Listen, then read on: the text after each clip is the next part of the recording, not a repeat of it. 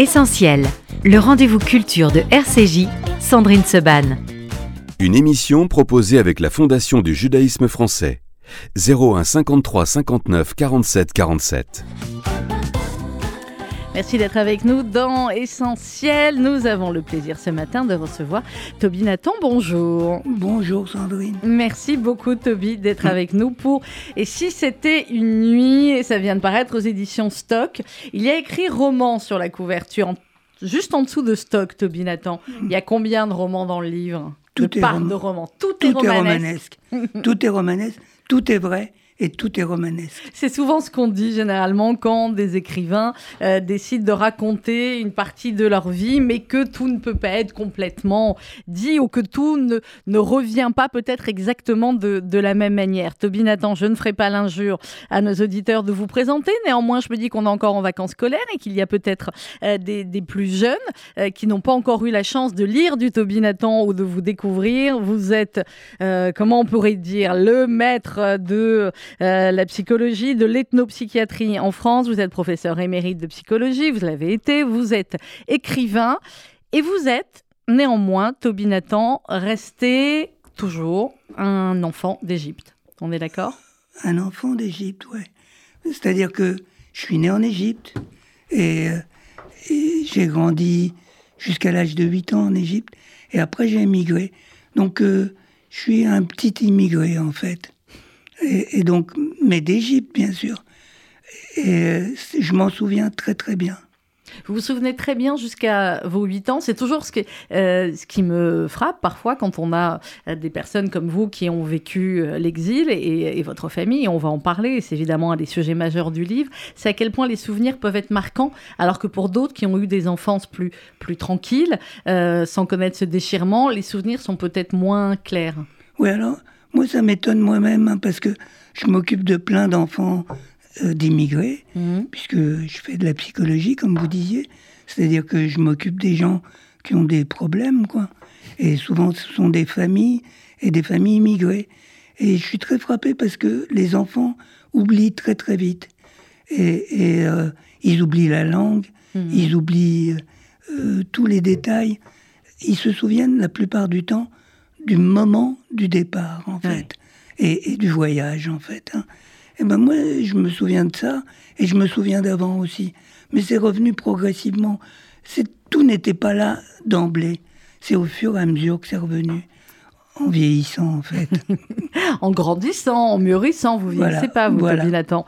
Euh, à quel moment vous avez eu envie de raconter cette période de, de votre vie, euh, la période en tout cas de la vie de ce euh, narrateur qui démarre un 10 mai 68 à quel moment j'ai eu envie? Euh, Toujours.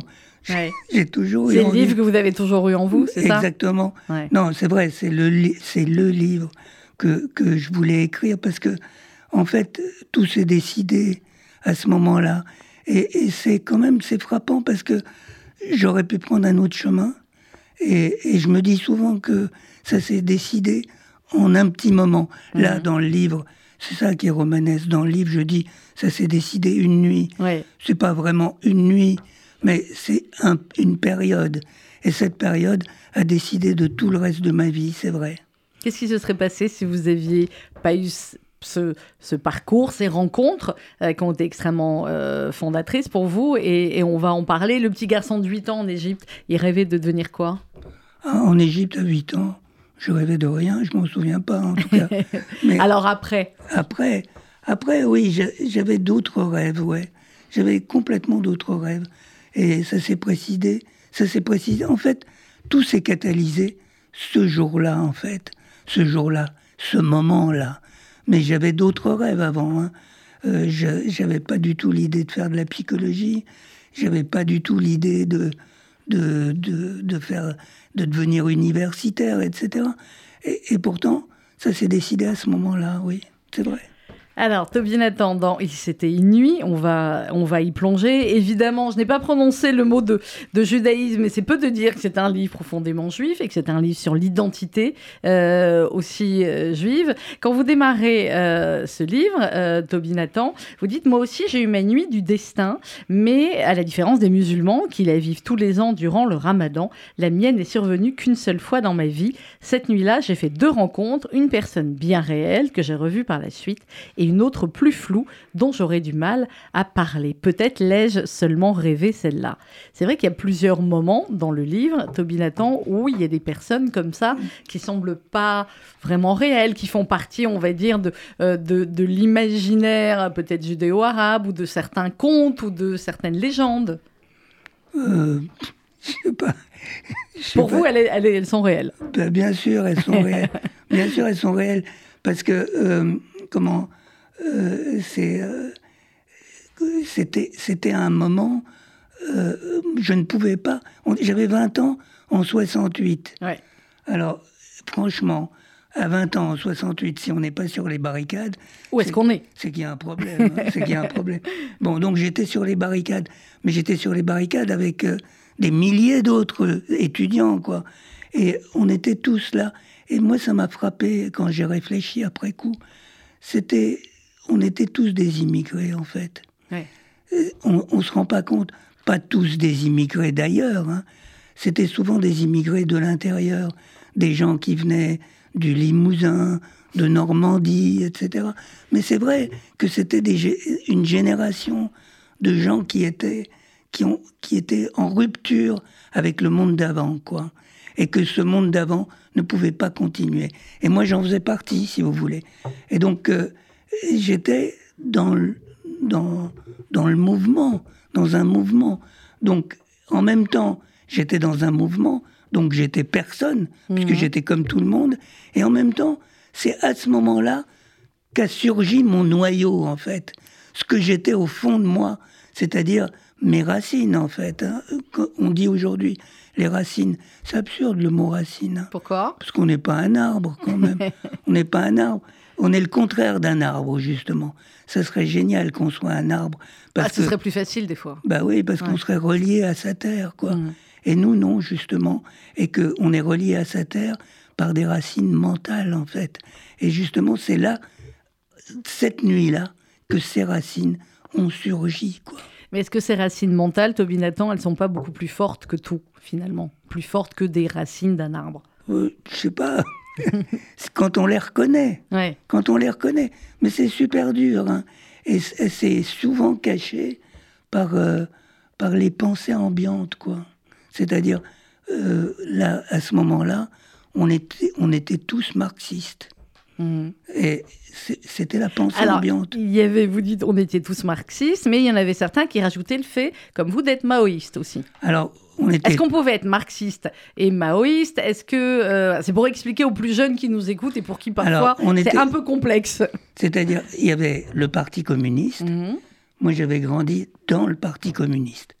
C'est-à-dire, j'étais pas, j'ai jamais été au Parti communiste, mais la ville dans, dans laquelle j'ai grandi, Gennevilliers, c'était une ville communiste. Ah oui. Et donc, les colonies de vacances dans, laquelle- dans lesquelles j'allais, c'était des colonies de vacances communistes. La maison de la culture, c'était tenu par les communistes. La bibliothèque était tenue par les communistes. Tout était communiste. J'avais grandi dans le monde communiste. Donc le marxisme, c'était, je l'ai, tété au biberon, si vous voulez, mais même sans m'en rendre compte, quoi. Mhm. Et puis, en, en 66, 67, par là, on a commencé à devenir plus à gauche que les communistes. Ouais. Et là, on cherchait des, des, les tendances extrêmes. Et la plus extrême, c'était maoïste. C'était maoïste. Et Ouais. ben, moi, j'ai voulu être la plus extrême, et puis je suis allé là-dedans. Voilà. Bon, dans l'occasion d'y revenir dans, dans, euh, notre émission, C'était une autre époque. c'était une autre époque, Bah oui. effectivement. On est bien d'accord, mais c'est une époque qui a, qui a fondé et qui a construit effectivement tellement de choses et de, et, et de gens comme vous. Au début du livre, euh, vous échangez avec une, une dame qui parle euh, des Juifs aussi, qui était aussi avec vous sur les, sur les barricades. Je suis en train de chercher Ça, la, la citation, voilà, et qui dit, oh, bah, de toute façon, moi, les Juifs, je sais les débusquer. J'ai appris ça de mon père pendant la guerre. Mais, et, et vous dites, mais mais si elle connaissait les juifs, moi je commençais à être expert en antisémites, je les subissais depuis l'enfance. Oui. C'était qui ces antisémites auxquels vous avez Mais- eu euh, non, mais c'est- affaire tout au, long de, tout au long de votre vie, finalement, Toby Nathan, comme beaucoup de juifs hein. D'abord, c'est vrai, hein, c'est euh, parmi les histoires que je raconte dans ce Mhm. livre, celle-là est authentique. Celle-là hein. est authentique. ouais. Celle-là est authentique, c'est-à-dire que je faisais les, euh, je, fais- je faisais le pion, je gardais les enfants le midi Mhm. pendant le déjeuner, quoi, et pendant que j'étais étudiant, quoi. Et, et donc euh, elle, elle était euh, retraitée de l'éducation nationale, elle faisait le pion avec pion moi, aussi, ouais. et donc on était, on faisait couple, quoi. C'est une dame âgée, hein. Ouais. Et elle avait fait la guerre, elle était pétainiste, elle continue à être pétainiste après la guerre, quoi. Donc Et on donc- avait une pétainiste et un maoïste ensemble. C'est bien pour les gamins. Exactement, voilà. Et, euh, et elle disait que bon, les juifs, elle savait les repérer. Oui, bon, euh, vous, elle vous avait pas tout à fait repéré. Hein. Je sais pas. Peut-être qu'elle m'avait repéré, c'était pour ça. C'était peut-être. une manière de, C'était peut-être une façon de, me- de me signifier qu'elle m'avait repéré, ou peut-être qu'elle me testait pour savoir si je réagissais. Mais moi, j'étais malin. hein. C'est pour ça que je dis que je Oh, connaissais ça, les avez antisémites. toujours été malin. Non, à cette époque-là, à cette époque-là, j'étais malin. Bah, Il y, a beaucoup, il y a beaucoup de passages effectivement dans le livre où euh, et, et l'intelligence et, votre côté malin va, va bien servir. Euh, Toby Nathan, vous écrivez, vous dites en ce temps-là, j'étais comme un chien fou. Non pas que j'avais la rage, non, mais je ne savais ni qui, ni quoi, ni pourquoi, ni comment, ni qui j'étais, ni ce que j'étais, ni quelle était la finalité de mon existence, ni quel chemin je devais emprunter. Alors je questionnais le monde. Euh, vous savez aujourd'hui qui vous êtes? Ou est-ce que tout votre parcours, finalement, Toby Nathan, depuis ce jour-là, c'est la question provoque, hein, euh, ça a été pour trouver qui vous êtes et pour aider les autres à trouver qui ils sont? C'est la vraie question. hein. Hum. Et c'est la question du livre. hein. C'est-à-dire que quand, euh, moi, je pense que c'est très difficile de savoir qui on est. Et en général, euh, on ne s'en rend pas bien compte. hein. Mais on questionne le monde. On le pousse à répondre. Et quand des, des gamins sont insupportables, comme il y en a aujourd'hui, hein, Mhm. comme moi j'étais sûrement, hein, pour les, les éducateurs qui m'ont connu, j'imagine qu'ils ils doivent dire il était insupportable. Il est insupportable, le Toby. Euh, Il était insupportable ce garçon. Mais en fait, j'interrogeais le monde, je le pressais, je le provoquais pour qu'il puisse dire ah bah t'es comme ça. Et à ce moment-là, je disais ah il pense ça de moi, mais c'est pas ça que je suis. Et c'est comme ça qu'on se définit quoi. Alors, comment vous vous définissez aujourd'hui? Non, ben j'en sais rien. On Vous n'avez toujours pas trouvé, donc c'est bien, ça veut dire qu'on va continuer à chercher C'est ça. et, et à écrire des livres, c'est bien, C'est encourageant. Alors, il y a des passages aussi, parce qu'effectivement, on va parler de politique et de communisme, etc. Mais euh, il y a aussi, euh, à l'époque en 1968, Toby Nathan, on va dire qu'on expérimente certaines substances parfois. Ouais. On va dire ça comme ça. Ouais. Ça vous a pas bien réussi, vous n'avez pas expérimenté beaucoup. Si, hein. si, j'ai essayé une fois. Voilà, vous avez essayé une fois. Une fois. C'est-à-dire, j'ai pris du hashish une fois dans ma vie. Bon, maintenant, je me demande si c'était que du hashish, quoi. Euh, Ça avait été violent quand même hein, que- pour vous, apparemment. Parce hein. que je suis parti complètement, quoi. Mm. Et, et après, euh, ça m'a vacciné, j'ai jamais pu recommencer. Mais j'avais euh, 20 ans, quoi. Et donc, tout le monde fumait, et j'ai, j'ai pris le joint que, qu'ils étaient en train de se passer. On est en 68. euh, Bah voilà. oui, bien sûr. J'essaie de, de redire parce qu'effectivement, ceci n'est point euh, autorisé. Alors, euh, évidemment qu'il y a des personnages extrêmement touchants dans votre livre, Toby Nathan, et si c'était une nuit chez Stock, euh, ce sont vos parents. Vos parents et puis vos, vos grands-parents aussi, que vous évoquez, notamment votre, votre grand-mère, votre, votre frère. Votre père et votre mère ont eu, quand ils sont arrivés finalement en France, des réactions plutôt différentes par rapport euh, à l'exil, mais les deux, évidemment, en ont souffert très très profondément. Bon, alors, c'est moi qui ai dit qu'ils ont souffert. Hein. Ouais. Et, euh, mes parents, c'était, c'était une espèce particulière, ils se plaignaient pas, quoi. hein. Bon, ma mère se plaignait tout le temps, mais elle se plaignait. Oui, mais enfin, c'était une mère juive. C'est donc, ça. euh, Mais elle se plaignait pas de l'exil. Ouais. Elle se plaignait parce qu'elle avait mal, parce que parce qu'elle pouvait pas manger, parce que etc. Pour mille choses. Mais elle se plaignait pas de l'exil.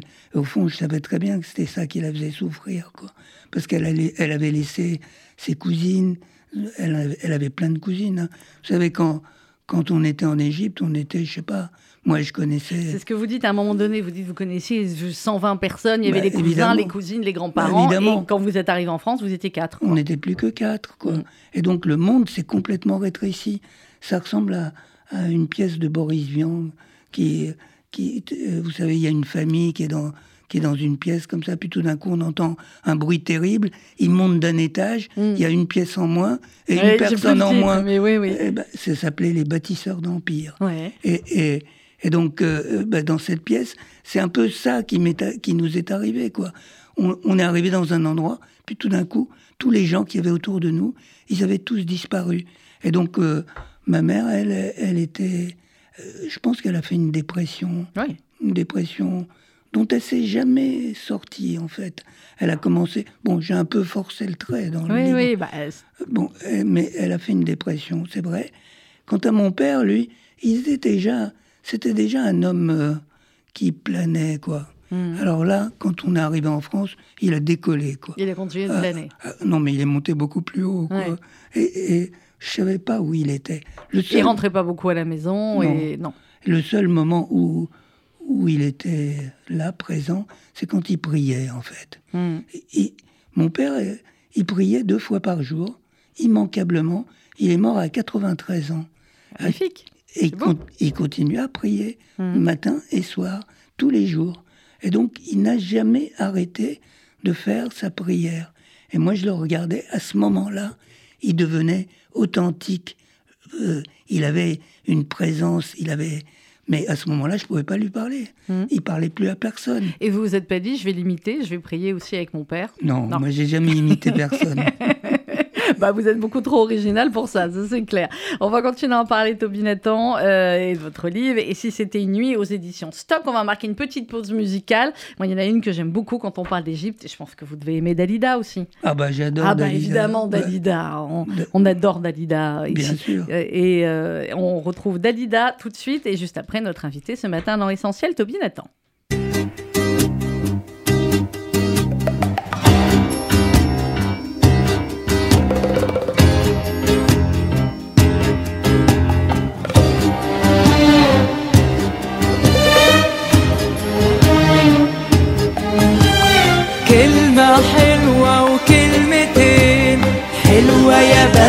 perdi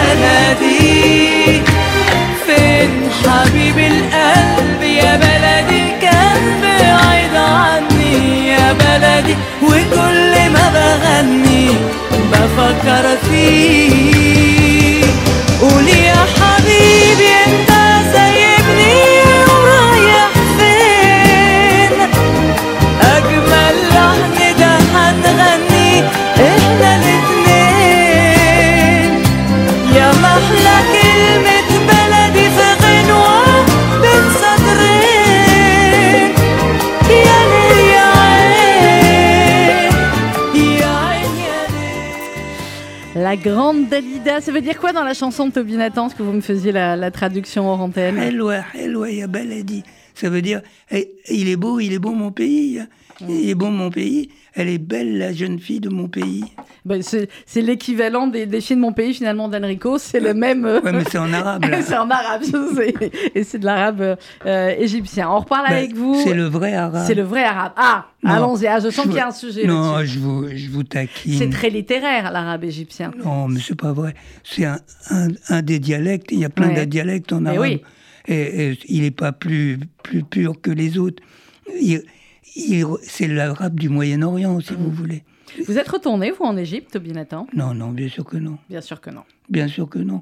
C'est-à-dire que euh, j'ai même divorcé avec l'Égypte. Concrètement. Mm. Non, mais c'est- c'est-à-dire que quand je suis monté dans, dans le bateau, on est parti Mhm. en bateau, Ouais. je me souviens très bien, euh, on nous a fouillés au corps avant de partir. On avait le droit d'emporter aucun bien, aucun bien précieux, que des habits, et pas de pas d'argent, pas de bijoux. Et moi, comme j'étais un gamin, il m'avait laissé ma chevalière. Ouais. Et donc j'avais une chevalière en or. Je suis monté sur le bateau et, et puis j'étais sur le pont en train de regarder Alexandrie s'éloigner. J'ai pris la chevalière, je l'ai foutue dans l'eau. Et je sais pas pourquoi j'ai fait ça. Ah, Là, là, c'est même pas le psy qui peut vous aider. C'est très, très, très fort pour un gamin. Et j'avais 8 ans. Ouais, ouais. Et ma mère m'a demandé où, où t'as mis ta bague? J'ai dit je sais pas. Elle dit bah tant pis. Elle Et- reste avec ce qui reste. Euh, Ouais. et c'est comme si j'avais divorcé avec l'Égypte, mais sans m'en rendre compte, quoi. Mais du coup, je suis jamais retourné. Et vous n'avez pas l'intention de le faire un jour? Oh, sûrement pas. Sûrement pas. Je- non, j'ai tourné autour. hein. Oui, ben oui, j'imagine bien. C'est pour ça que je vous pose la Je suis question. allé en Israël, je suis allé en Jordanie, je, je suis allé partout autour. Mhm. hein. Et- mais en Égypte, non. Euh, dans Ici, c'était une nuit, Toby Nathan. On va reparler de, de plein de choses, mais il faut parler des femmes quand même. Ah, Parce qu'il y a quand même beaucoup de femmes dans ce, dans, dans ce livre. il y a quelques femmes. Si, si j'osais, Toby Nathan, sacré tombeur, excusez-moi. Non, non, c'est pas Quoi, vrai. non Bah, un petit peu. Pas du tout, pas du tout. Pas du tout, j'avais 20 ans, c'est tout. Bah, bon, alors vous aviez 20 ans, on était en 1968. euh, C'était la libération sexuelle. Voilà, c'est la libération sexuelle, c'était J'étais l'amour un libre. militant. J'étais un militant de la libération sexuelle. Un, militant et un militant féministe aussi, on, on peut dire ça comme ça, en tout cas le, le vrai féminisme, celui de l'époque. Euh, c'est qui toutes ces femmes qui ont traversé euh, Vous racontez à la fois celle qui a été euh, le- la première, l'initiatrice, si on peut dire ça comme ça, et puis celles qui ont, qui ont partagé un peu de, de ces années-là. Bon, il y a- il y, a plein d'initiatrices. Il y a, y a une femme. Il y a que- Henriette. Pardon? Il y a Henriette. Henriette, oui. Non, mais il y a. Oui, Henriette, c'est vraiment l'initiatrice. Tante Henriette, on l'appelait Tante Henriette. C'était celle qui était, qui était dans la cité, qui était. C'est-à-dire, il y avait. On était arrivés tous en même temps, Mhm. en 57. On était tous arrivés en même temps et il y avait une cité qui venait de se construire. Donc on s'est tous retrouvés dans la même cité, Ouais. tous les juifs d'Égypte. Enfin, pas, il n'y avait pas que des juifs d'Égypte, mais il y avait, il y en avait beaucoup. Il y en avait beaucoup. Et donc on s'est tous retrouvés là, et puis on se parlait, et du coup, euh, il y avait une sorte de ghetto qui s'était constitué comme ça, de ghetto de juifs d'Égypte à Gennevilliers. Et donc, euh, parmi les gens qui étaient là, il y avait des gens très différents, bien sûr. Et il y avait une femme qui était une femme libre, quoi. Qui n'avait pas eu d'enfant. qui n'a pas eu Pas de d'enfant. mari. Pas Enfin, de qui avait mari. divorcé, je crois. Elle était Ouais. divorcée. Elle elle n'avait pas voulu avoir d'enfant. Elle était libre, elle vivait seule. Et elle s'occupait des gamins de temps en temps. Et elle s'en est occupée. Et quand ils étaient grands, elle s'occupait aussi. s'occuper d'eux autrement. Voilà, On va dire ça. ça. comme ça. Voilà, c'est C'était l'époque, euh, C'était 1968. l'époque, c'était l'époque. Clairement. Donc, et puis il y a d'autres femmes comme ça qu'on va voir effectivement au, au fur et à mesure. Sur, euh, sur l'exil, euh, Toby Nathan, je disais, il y a beaucoup de, de passages extrêmement euh, forts et extrêmement euh, émouvants. Et vous dites, euh, à un moment donné, vous dites, crois-moi, il ne reste qu'un maigre espoir aux enfants des migrants pour se rattacher au monde qui va, c'est l'amour. Aimer, enfant de l'exil, graine de désordre, aimer euh, à tout vent. Euh, c'est ce qui porte finalement à la fois vous, petits euh, migrants, enfants de migrants, les enfants de migrants que vous avez vus, que vous avez aidés, que vous avez soignés pendant votre carrière. J'en vois des centaines. Mais je sais. J'en ai vu des milliers. C'est quoi le point commun? Est-ce que, est que entre vous, euh, petit enfant juif parti d'Égypte euh, en 1967, et euh, les petits enfants qui partent aujourd'hui et qui arrivent en France, est-ce des, qu'il y a des points communs il y a- toujours? bien sûr, il y a des choses en commun. euh, c'est très différent. Il y a des choses qui sont très différentes. Il y a une différence essentielle, c'est que nous, nous sommes partis et nous savions que c'était terminé. Nous le savions. Pour plusieurs raisons. D'abord parce qu'on a été chassés parce qu'on était juifs. Et donc, euh, on voulait plus des juifs en Égypte. Et, et- et ça, c'était clair. On partait sans retour. Vous savez, sur le passeport, ils avaient mis un tampon, c'était le visa, quoi. Le tampon, c'était no return. C'est-à-dire, on avait le droit de partir, mais pas de revenir. Et donc, bon, ça, c'était clair. Et, alors que les enfants qui viennent aujourd'hui, ils sont pas. Il n'y a, pas ce- ce- cette interdiction de revenir. Bien sûr que c'est très difficile de revenir, mais ils ne sont pas interdits de retour. Nous, on était interdits de retour. Et ça, c'est une différence considérable. Et puis, on émigrait d'une autre façon à l'époque. Quand on émigrait, on émigrait pour, euh, pour changer, pas seulement changer de cadre de vie, mais changer son être même. On devenait une autre personne. Alors que les migrants d'aujourd'hui, ils émigrent différemment. Ils viennent et ils sont et ils restent ce qu'ils étaient, c'est-à-dire qui constituent des diasporas en fait, c'est-à-dire des des petites Algéries en France, des petites Turquies en France, des, des petites Odessa à Paris, quoi. Des, des, ça fait des, des, des communautés, en fait. Et ça, ça n'existait pas à l'époque. On venait là pour devenir autre chose. Pour quoi. devenir français ou pour devenir italien ou pour devenir devenir. autre chose. Ouais. Moi, j'ai eu, j'ai changé deux fois d'identité, hein. Ouais. parce que j'étais un petit Égyptien. J'étais content d'être un petit Égyptien. Je ne savais pas que j'étais un petit Égyptien. Et, et puis après, je suis devenu un petit Italien, Hmm. parce que je suis d'abord allé en Italie. Et là, j'étais très heureux comme petit Italien. Vous dites, Toby Nathan, j'ai changé deux fois d'identité. En fait, c'est un changement de nationalité. Alors, Non, je vais non, faire non. la question de philo de voilà, c'est ça. Est-ce que l'identité, pour vous, c'est l'identité C'est pas simplement la nationalité sur le. J'étais devenu un petit Italien. Je parlais italien couramment comme un Italien. Et, et j'étais super bien en classe avec mes copains italiens. On se marrait, on, était heureux ensemble, on jouait, tout ça. Et puis après, je suis devenu un petit Français. Et, et je suis devenu complètement un petit Français. Vous me c'est regardez, je suis un petit Français. Ah, vous êtes un petit Français. Bah- bah euh, voilà. Absolument. Et- Et vous êtes l'une des, des- un des plus éminents intellectuels français. Donc, euh, Non, bon, éminent, faut pas exagérer. Bon, soyez mais- pas modeste, ça c'est moi qui le dis. Et pour revenir à, à l'Égypte, Binatan, il y a un moment donné une conversation avec, euh, avec votre mère euh, où vous dites euh, pourquoi sommes-nous sortis d'Égypte? Je sais pas si ça, on est dans le romanesque ou dans la réalité. Euh, alors, euh, généralement, c'est une question que les Juifs posent beaucoup, mais une fois par an, hein, avec le, le, le CDR de Pessard. Mais vous, vous dites pourquoi sommes-nous sortis d'Égypte? C'était ma question. En vérité, le fardeau que je portais à mon insu depuis l'âge de 8 ans. Euh, nous étions destinés à l'expulsion, répondit-il. Pardon, c'était pas votre mère, c'est un autre personnage. Il dit Nous étions le prurit des Égyptiens, nous étions les mêmes et pourtant nous n'étions pas eux. Nous parlions leur langue à la perfection. Rien ne permettait de distinguer un juif d'Égypte d'un Égyptien musulman ou d'un copte. Nous partions les mêmes amis, la longue robe sur laquelle nous enfilions un gilet de costume. Nous couvrions notre tête des mêmes calottes ou pour les plus des mêmes fès écarlates. Nous mangeons la même nourriture de pauvres, le foule, la purée de fèves assaisonnée de citron et de cumin. Fredonnions les mêmes chansons de Farid Alatrache ou d'Oum Kalsoum. Rigolions des mêmes blagues. Nous étions des semblables. Nous ne différions que par la religion et encore si peu. Il y a tout un passage comme ça. Et vous dites pourtant, nous n'étions pas égyptiens. Un juif ne pouvait le devenir. Il devait rester un étranger. Qu'est-ce que vous me posez comme question? Vous avez tout dit. Rien, c'est fait exprès. Non, c'est Vous qui l'avez écrit. Vous avez tout C'est fait dit. exprès. Quand je pose pas de questions derrière un, c'est fait exprès. Vous avez Mais, tout- euh, mais face à vous, c'est évident que mes stratagèmes ne peuvent pas marcher de la même manière. Non, Donc, vous, vous avez tout dit. C'est-à-dire que, mais c'est vrai. alors, c'est que- vous qui l'avez écrit. C'est vous qui le dites. Donc, un juif ne pouvait pas devenir égyptien, il devait rester un étranger. Est-ce que dans les souvenirs que vous avez, vous, de ces huit années-là, ou dans les souvenirs que vos parents vous ont racontés après, l'antisémitisme était euh, aussi euh, virulent? Est-ce que vous le ressentiez? Ou est-ce que c'était, bon, comme ça, ils sont comme nous, mais pas vraiment comme nous de toutes les manières? On a, vécu une période euh, bénie, en fait. hein. Ça, ça a duré, moi je ne l'ai pas connu, hein, mais ça a duré de 1870, Mhm. la construction du canal de Suez, jusqu'en 1930 à peu près. Mais j'étais pas né encore. hein. Bah oui. C'était une période bénie où ils étaient, les, les Égyptiens n'étaient pas antisémites, Mhm. pas du tout antisémites. Et on faisait partie du, de- de- du peuple, quoi. On était une partie du peuple. Mais sont arrivées les questions des, des nationalités.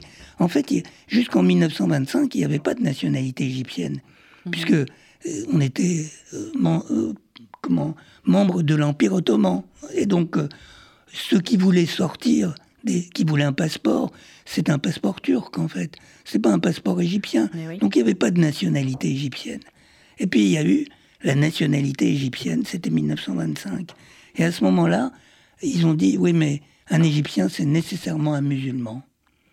Et là, ça a commencé à, à craquer, si Ouais, vous voulez. Mais il n'y avait pas que les. Juifs. Ouais. hein. Oui, oui, il, y avait plein des, il y avait plein de Grecs en Égypte. C'était une communauté grecque extrêmement importante. Il y avait des Italiens, il y avait des Français, bien sûr. Mhm. Il y avait tous ces gens-là. Tous ces gens-là, tout d'un coup, ils étaient devenus étrangers d'un moment à l'autre. On l'a pas senti tout de suite. Et c'est après, pendant la guerre, que, que les choses ont commencé à se gâter. Et puis après, après guerre, avec surtout la guerre de 48, Oui, avec exactement ce que Israël. dire. Et là, là, on était non seulement des étrangers, mais on était des ennemis de l'intérieur. On était la cinquième colonne, quoi. Et là, on, on, on a dérouillé, là. Ouais. Eh ben, vous avez l'âge d'Israël, Toby Nathan. Vous êtes né en 1948, Ouais. quelques mois à peine peu- après la Je suis un création. peu plus jeune. Oui, vous êtes un peu plus jeune, c'est vrai, qu'Israël, parce que vous êtes de- mois de novembre, je crois, et voilà, Israël, 14 mai euh, 48. Évidemment, il est question d'Israël aussi dans, dans ce livre, et il est question euh, eh bien, des, des- des- des- de ce qui se passait en France aussi à ce moment-là, en 68, entre euh, certains groupes euh, sionistes, de juifs, et euh, certains groupes de militants euh, Et Alors, il y, a des, il y a des échanges, il y a des, enfin, et puis alors il y a une scène qui est très très drôle. Au début, quand vous arrivez, vous savez pas, euh, pas que vous savez pas où aller, mais bon, vous allez vers un stand et, et eux, ils vous disent ah ben tu parles arabe donc tu dois être de notre côté. Puis si à un moment vous êtes juif, ah ben non, vous devez aller euh, en face quoi. Oui, c'est ça. Mais c'est presque, c'est presque exactement ce qui s'était passé Ouais. en fait. hein.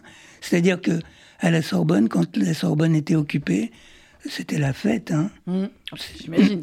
C'était top. Hein. c'était un peu balagan, hein, Oui. comme, comme on dit, Oui. mais, mais c'était la fête. Ah hein. bah euh, Et, et- et donc, euh, il y avait des stands. Il Mhm. y avait les stands des, des Juifs, euh, des Israéliens, enfin des sionistes, quoi. Mhm. Et puis, il y avait les stands des Palestiniens. hum. D'ailleurs, il n'y avait aucun Palestinien. hein. non, bah, C'est- souvent le cas. C'était des Marocains, des Tunisiens, etc. Mais qui défendaient la Mhm. cause palestinienne. Et donc, moi, je suis allé les voir. Et puis, je leur ai parlé en arabe. Et donc, ils ont dit Ah, t'es. T'es Ah, un Arabe, euh. t'es un arabe, viens, viens, on va défendre la cause palestinienne. J'ai j'ai juste dit, euh, j'hésite parce que je suis juif aussi, alors peut-être que je vais défendre aussi les sionistes. Alors là, ils ont, ils ont voulu, Ah, me- Yaoudi, Yaoudi, Yaoudi. ouais, ils, Ouais. ils ont voulu me taper, ouais. Ouais. Donc du coup, vous avez été. euh, Ouais, mais ils m'ont jamais tapé. hein. Ils vous ont jamais tapé. Non, Non. non, ah, Il y a des moments où ça, ça Je bastonne un peu dans le Je livre. courais vite quand j'étais petit. vous, courez- bah, vous avez raison, parfois c'est exactement, c'est exactement ce qu'il faut faire. Euh, on a parlé de communisme, de maoïsme, il y a euh, bah, tous ces, ces mouvements de 1968, alors il y a Danny Cohn-Bendit aussi qui, qui est évidemment euh, dans le livre à un moment donné, et puis il y a un professeur euh, dont je voulais que vous nous parliez, Toby Nathan, qui est quand même extrêmement important aussi comme personnage dans le livre et évidemment dans votre vie. Alors, bon, là, je l'ai beaucoup modifié, oui, quoi. Je l'ai beaucoup modifié. Là aussi, j'ai forcé le trait. Oui. Mais enfin, c'est vrai que euh, c'est un. C'est à ce moment-là que j'ai connu celui qui deviendra mon maître, quoi. Mhm.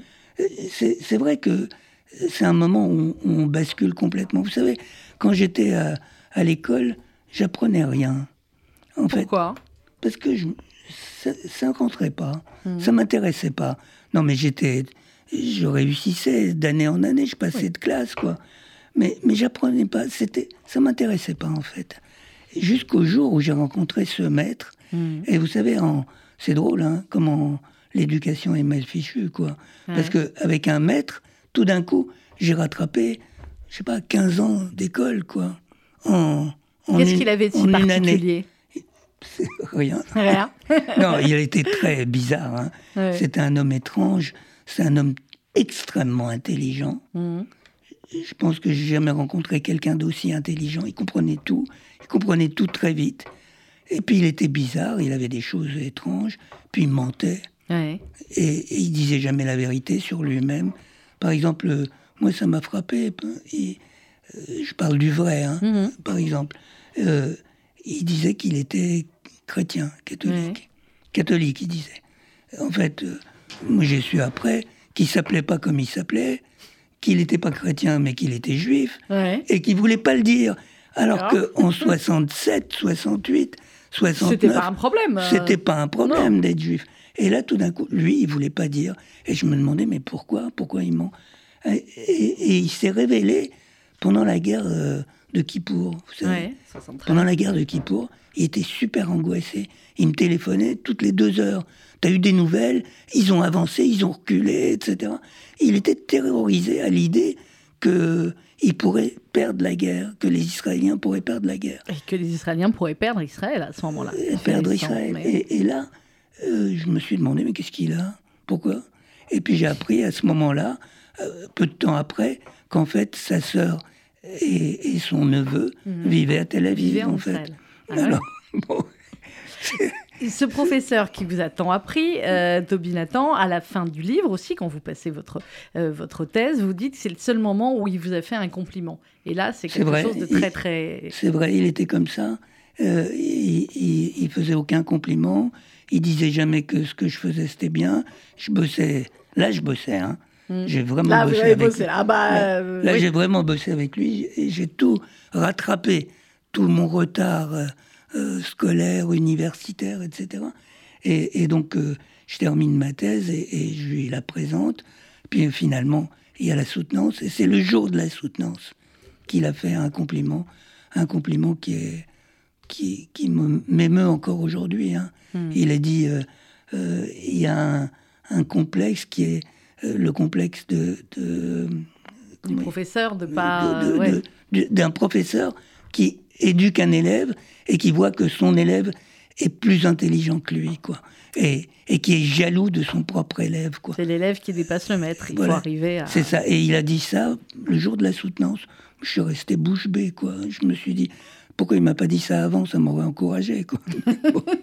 Bah, vous aviez déjà tellement bien réussi, vous pouviez pas être encouragé euh, Voilà. encore plus, euh, Toby Nathan.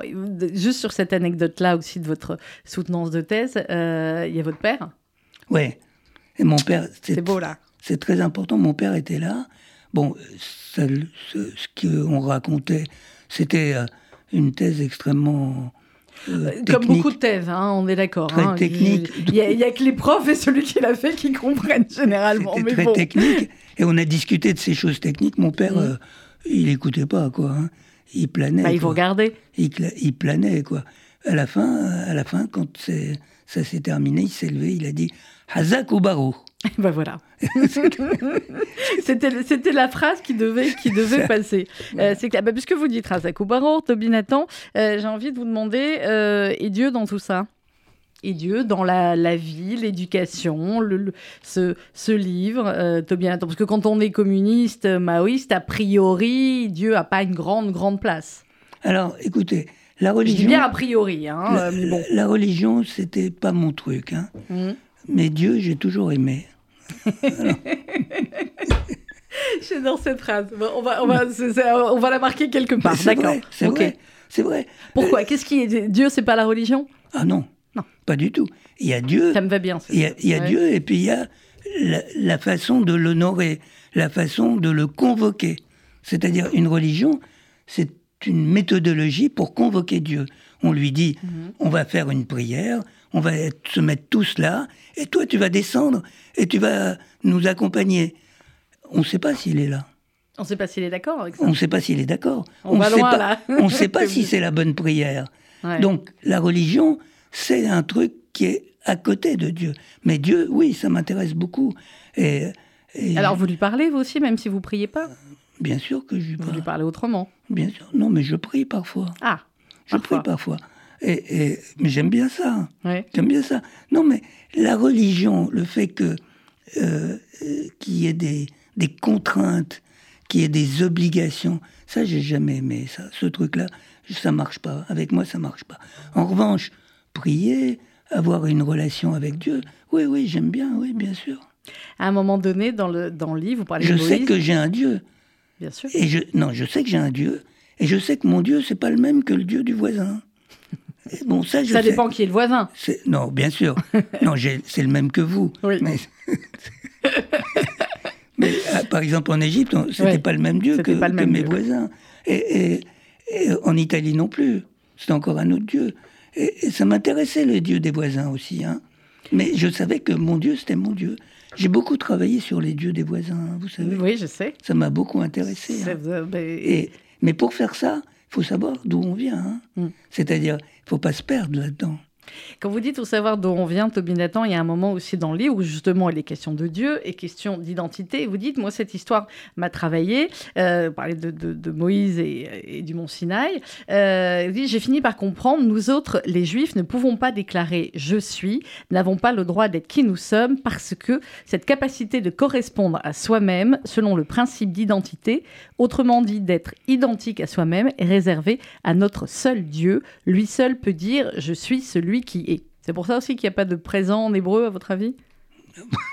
Non, non, c'est pas pour ça, parce que en arabe non plus, il n'y a pas de présent. C'est exactement la même langue. Il y a plein de langues où il n'y a pas de présent. Il y a pas, on peut pas C'est des dire. langues particulières quand même, Ouais. ces langues où il n'y a pas de présent. Oui, oui, oui, mais, mais je pense que ça, ça pas, c'est, pas ça qui, qui modifie la perception des choses. Non, c'est, dans la Torah. Mm. C'est dans la Torah. Quand euh, Moïse demande à Dieu, mais écoute, je vais descendre, je vais leur dire, euh, Dieu m'a dit qu'il faut ceci, cela. Et ils vont me dire, mais comment il s'appelle notre Dieu? Et Il faut que tu me dises ton nom, quoi. Comment, qui es-tu? Qui es-tu pour être notre Dieu, quoi? Et là, Dieu répond, je suis qui je suis. Quand il répond ça, il dit, moi, mon être n'est pas susceptible d'être entamé. C'est ça, être Dieu. Alors que toi, tu n'es qu'un humain, donc tu n'as pas d'être susceptible, qui, euh, qui inentamable. Tu n'en as pas.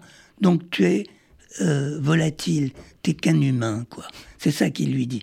Et ça, moi j'ai pris, j'ai j'ai retenu la leçon. Ouais, Ben voilà. bah oui. C'est ça que je dis. Euh, Donc, euh, quand, quand vous me demandez qui, qui je suis, ben je, en tout cas, je suis pas comme Dieu, quoi. Ça, c'est clair. Bah, ça peut être une bonne définition, puis ça marche pour tout le monde en Voilà, plus. hein. ça. Bah, à part pour certains qui se prennent vraiment pour Dieu, mais ça c'est c'est un autre problème. Euh, Il y a un petit côté policier aussi dans ce livre, euh, Toby Nathan. C'est vrai, Il y a, hein, euh, y a, il y a- il y a C'est vrai, à la, quelques embrouilles, on va dire ça comme ça. à la fin, surtout. Oui, à la fin, Ouais. euh, surtout. Les passages par, rapport aux, par rapport aux anciens nazis, on- dont on pourrait dire ça n'a aucun rapport avec ce dont on parle depuis maintenant 46 minutes, ils, sont ré- ils sont réels, ceux-là, ou... euh, Écoutez, il y a un truc, moi, qui m'a frappé. Moi, je suis, comme vous le disiez, comme vous l'avez répété depuis euh, 45 minutes, je, je viens d'Égypte, quoi. Et, et, euh, en fait, euh, je n'ai jamais compris. Enfin, j'ai mis très longtemps à comprendre pourquoi je faisais des rêves où j'étais poursuivi par les nazis. hmm. Mais je suis pas le seul, hein. Non, c'est pas vous. Je, je suis pas le C'est pour ça que vous êtes tourné après vers euh, l'interprétation pour comprendre ces rêves-là? Oh, non, Non, mais, euh, mais bon. pour plein de raisons, mais bon. bon, alors, Mais- Vous faites des rêves, vous êtes poursuivi par les nazis. Exactement. Et donc je me suis demandé pourquoi. Mm. Et en fait, euh, il y avait des nazis en Égypte. hein. Hum Bah oui. Il y a eu des nazis en Égypte. Il y avait des nazis avant-guerre. Il y a eu des nazis pendant la guerre. Et puis il y a, y eu Et puis il y a surtout ceux qui ont été après-guerre, voilà. beaucoup et qui sont planqués. et qui se- non seulement ils se sont planqués, mais c'est eux qui ont organisé Hum la police politique de l'Égypte après-guerre.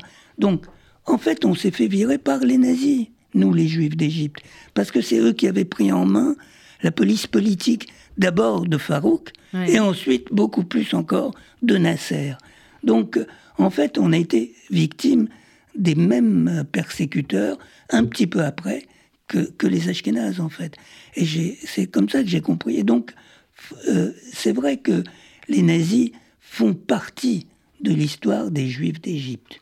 Maintenant, vous parlez de, de l'exil d'Égypte. Mm. C'est pas pareil de partir de son pays quand on est juif en Égypte. Parce que vous savez, la définition même du juif, c'est celui qui est sorti d'Égypte. Mais oui. C'est ça un juif. Mais oui, un ça. juif. Avant, c'était un hébreu. Avant, c'était un hébreu. Après, c'est devenu un juif parce qu'il Mm. est sorti d'Égypte. Oui. Donc, euh, moi, je suis le seul à être juif. Parce que des gens qui sont sortis d'Égypte, en vrai, En vrai, bien sûr. c'est-à-dire qui ont vécu le mythe, le mythe, c'est-à-dire la définition même du judaïsme, Mm. sortir d'Égypte, ceux qui sont véritablement de- des juifs, quoi, c'est-à-dire sortis d'Égypte, bah, c'est les juifs d'Égypte. Et on est très peu, hein. on était euh, Oui. 70 000 peut-être. Et, et au moment où on est parti, on n'était plus que 40 000. Ouais, Et, effectivement. euh, C'est-à-dire une toute petite communauté. Et tout le monde est parti. Hein. Hmm. C'est Il n'y a aujourd'hui, plus de juifs du tout en Égypte. aujourd'hui. Zéro. Zéro. il y en a zéro. Il reste des synagogues, il reste des lieux. Ah, il reste des en- synagogues, il reste ouais. des lieux, il y a une association des Juifs d'Égypte qui s'occupe de ces lieux. Mhm. Il, y a, il y a un problème, euh, par exemple, euh, ben, l'ambassade d'Israël euh, au Caire, de temps en temps, ils- quand ils veulent faire un, un office, Mhm. ils n'ont pas Minyan. hein. Il n'y Dur, a, pas, hein. il y a Ouais. pas Minyan en pas Égypte. oui, donc c'est terminé, quoi. Alors la France, euh, la France et les Juifs, à un moment donné, vous faites une, il y a- un petit, passage comme ça qui, pourrait être drôle s'il n'était terrible. Vous dites aussi, euh, c'était mes parents qui m'avaient fourré dans ce pétrin. Quelle idée aussi d'émigrer en France après ce qui s'était passé dans ce pays contre les Juifs pendant la guerre. Attention, vous savez bien que quand je vais finir de lire, je vais rien dire et ça sera à vous de répondre. J'ai même lu que ce n'était pas la première fois. Au euh, XIIe siècle déjà, ils avaient expulsé les Juifs après les avoir spoliés et en avoir massacré euh, quelques centaines. Puis au XIIIe siècle, au XIVe, au XVe, si bien que lorsque euh, Louis XIII a émis à son tour un édit d'expulsion, il n'y avait plus un seul Juif dans le bon royaume de France. Et c'est là dans ce pays que mes parents avaient choisi de s'établir. Ben dis donc. Et encore, vous vous êtes arrêté à Louis XIII. On aurait pu poursuivre encore euh, un petit moment. Voilà, j'ai fini votre citation. À vous maintenant. Donc, est-ce que vraiment c'était si bizarre que ça que vos parents s'établissent euh, en France? Bah, c'est quand même c'est bizarre, quoi. C'est-à-dire que. Mais non, c'est vrai. Oui. C'est-à-dire, c'est-à-dire que. Mais Enfin, en même temps, si vous cherchez un pays qui, qui a toujours bien accueilli les juifs, qui a jamais expulsé de juifs, qui a jamais massacré de juifs. euh, Non, mais la France, c'est quand même spécial. Oui, je- C'est quand même On spécial. est d'accord, on va pas dire le contraire. Et puis hein. on, on sortait d'une période, c'est-à-dire c'était en c'était en 57. hein. Mhm. La guerre était pas loin. hein. Et on sortait d'une période où on commençait à savoir ce qui s'est passé pendant la guerre en France, parce que pendant un moment on savait rien Oui, du tout. hein. On savait rien, on voulait pas écouter ce qu'ils on- voulaient dire. Exactement, on ne savait pas. Donc, euh, à ce moment-là, aller en France, pourquoi faire quoi? Et d'autant que la plupart de- des membres de ma famille sont allés en Israël, en fait. hein. Et parce que aller en Israël, quand on est égyptien, c'est un, moins loin en plus. c'est un déménagement. On suit la route tout droit Exactement. et on prend le désert. Que, et, et non, on mais vous bon. savez que avant, avant guerre, par exemple, hein, euh, il y avait le train Le Caire-Jérusalem. Mmh, c'est ça, mettait, ça mettait la journée. On partait le matin, on arrivait ça, le soir. ça devait être magnifique comme parcours. Bah oui, on partait le matin, on arrivait le soir. Ouais. Et c'était, c'était, c'était le même pays, puisque c'était l'Empire ottoman. Ouais, ouais. C'était le même pays. Et donc après, tout d'un coup, c'est un autre pays. Bon, enfin, quand ceux qui sont partis en, en Israël, eux, ils n'ont pas vraiment émigré. Ils se sont retrouvés dans une ambiance un peu semblable. Qui Quoi. ressemblait, bien sûr. Et, et C'était alors pas que- le cas à Gennevilliers. ah non, pas Non, du pas tout, du quoi. tout. Pas On du tout. C'est c'est là-dessus que je conteste le choix de mes parents. Mais après, je me suis habitué. hein. Après, vous êtes habitué et vous êtes totalement euh, intégré. C'est moins, c'est le moins qu'on puisse Dé- dire. intégré et désintégré aussi. hein. Oui. Oui, parce que ce qui a fait, je ne sais pas si c'est ça que vous faisiez allusion, mais ce qui a construit aussi vos années euh, étudiantes, vos- votre jeunesse, euh, le communisme, le maoïsme, puisque vous disiez aller encore plus loin que, que le communisme, euh, c'est terminé ensuite. À quel moment vous... Ou alors, est-ce que vous êtes le... vous n'êtes pas le dernier, euh, l'un des derniers communistes, euh, Tommy Nathan Je- euh, moi, je suis maoïste. Ouais. Et, et je le suis toujours, je crois. Vous l'êtes toujours. Non, J'allais vous poser la question de savoir à quel moment vous aviez évolué, mais finalement, vous avez... Non, c'est pas ça. C'est le maoïsme. Moi, ce qui me plaisait dans le maoïsme, c'était la position philosophique selon laquelle c'est le peuple qui pense. Ce sont Mhm. pas les gens qui pensent, c'est le peuple qui pense. Cette position-là, on avait beaucoup travaillé ces questions, hein, parce qu'on on bossait. Hein. Bah oui, L'air de rien. doute pas. Les militants, là, on lisait, on oui, bah discutait, oui, tout il y avait de la vie. Hein. Bah ouais, il y avait Ouais. vachement de vie. Et, et c'était la position. Eh bien, moi, j'y crois, ça. Que ce sont les peuples qui pensent. Par exemple, les vraies pensées. C'est-à-dire la création d'une langue. Hmm. Imaginez, qui a créé le français? Ah bah et voyez, là, ça va être à vous de répondre. Ben, c'est le peuple français. C'est-à-dire Mm. les locuteurs de français fabrique la langue tous les jours. Oui, et tous les jours, il y a des nouveaux mots Il qui y a des arrivent. nouveaux mots, etc. Donc c'est le peuple qui est en train de fabriquer des choses comme ça. Ces fabrications-là, ce sont les vraies inventions. Les vraies inventions, elles ne sont pas produites par des inventeurs, elles sont produites par des collectifs. Et ça, de ce point de vue, je suis resté maoïste. Mais le collectif peut avoir à la fois, euh, évidemment, ses bons côtés, comme ses très mauvais côtés. Quand c'est le peuple, c'est l'effet de masse. de- mais de- bon, de- écoutez, bien sûr, il y a des mauvais côtés. Je vais pas vous lancer là-dessus en 11h54, parce que sinon, on en a pour 3 heures. ça, Mais ça, on est mal parti. On est mal parti. On On refera une émission euh, spécialement là-dessus. Toby Nathan, il y a plusieurs moments dans le livre, évidemment, où on sent la, la, la douleur de l'exil. À un moment, on dit euh, clairement, l'exil est une douleur. Est-ce que autant d'années après, c'est toujours une douleur ou c'est une douleur différente qui s'estompe euh, petit à petit Non, non, ça ne s'estompe pas du tout. Ouais. C'est-à-dire, parce que c'est, l'être même, quoi. C'est-à-dire, je suis un exilé. Je ne serai jamais autre chose que ça. Et je veux dire, j'ai, j'ai mûri, j'ai, eu euh, euh, toutes sortes de choses dans ma vie, j'ai voyagé, j'ai connu du monde, j'ai, j'ai fait, j'ai fait les choses que je pense Dieu exigeait de moi. Mhm. Vous voyez C'est à mon avis. Hein, À mon votre avis. À mon avis. J'ai j'ai pas tout fait, mais j'ai fait un peu. Mhm. J'ai fait un Ça peu. fait pas mal quand même. J'ai fait un peu.